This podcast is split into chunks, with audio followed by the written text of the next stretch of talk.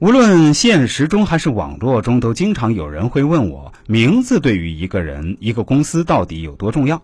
我的回答往往是要多重要有多重要。这种重要性怎么形容都不为过。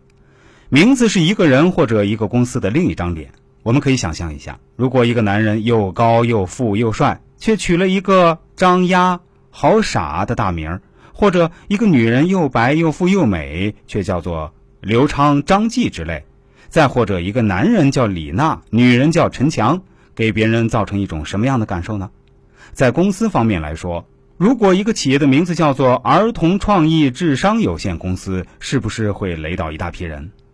实际上，我们周围没有取好名字的人太多了。最常见的是很多人叫杨伟、杨大伟、陈小健之类的，这种名字容易成为朋友调侃的对象。我所在的小区楼下就有个小超市，叫大哥大便利店。真不知道那店主是哪根神经搭错了。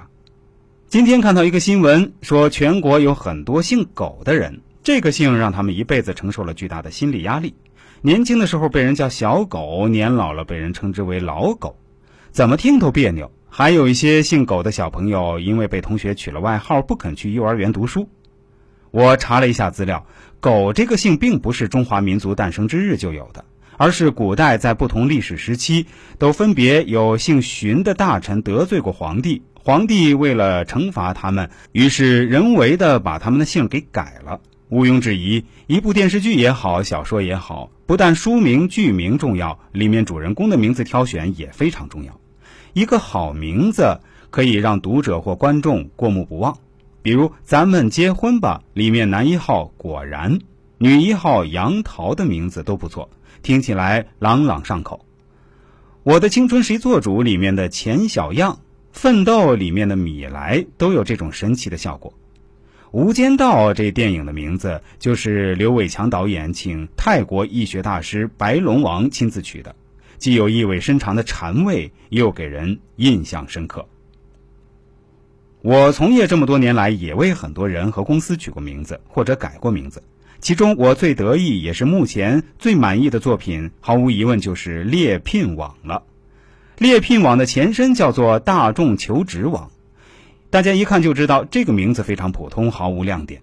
二零零九年底，他们的老总戴科斌也是通过网络找到我，他当时非常苦恼地说：“现在中国的网站多如牛毛。”没有几个可以让普通网民真正印象深刻的，而当时求职招聘类网站中最有名、影响力最大的，毫无疑问就是黄健翔代言的那个叫智联招聘的了。此外，五八同城和赶集网之类的综合服务类网站也同时兼做招聘服务。当时戴科斌就对我说：“智联招聘这个名字还不错，前程无忧也可以。”你能不能帮我也取一个像他们一样有特色的网站名字，甚至比他们的更好，让人有种眼前一亮的感觉呢？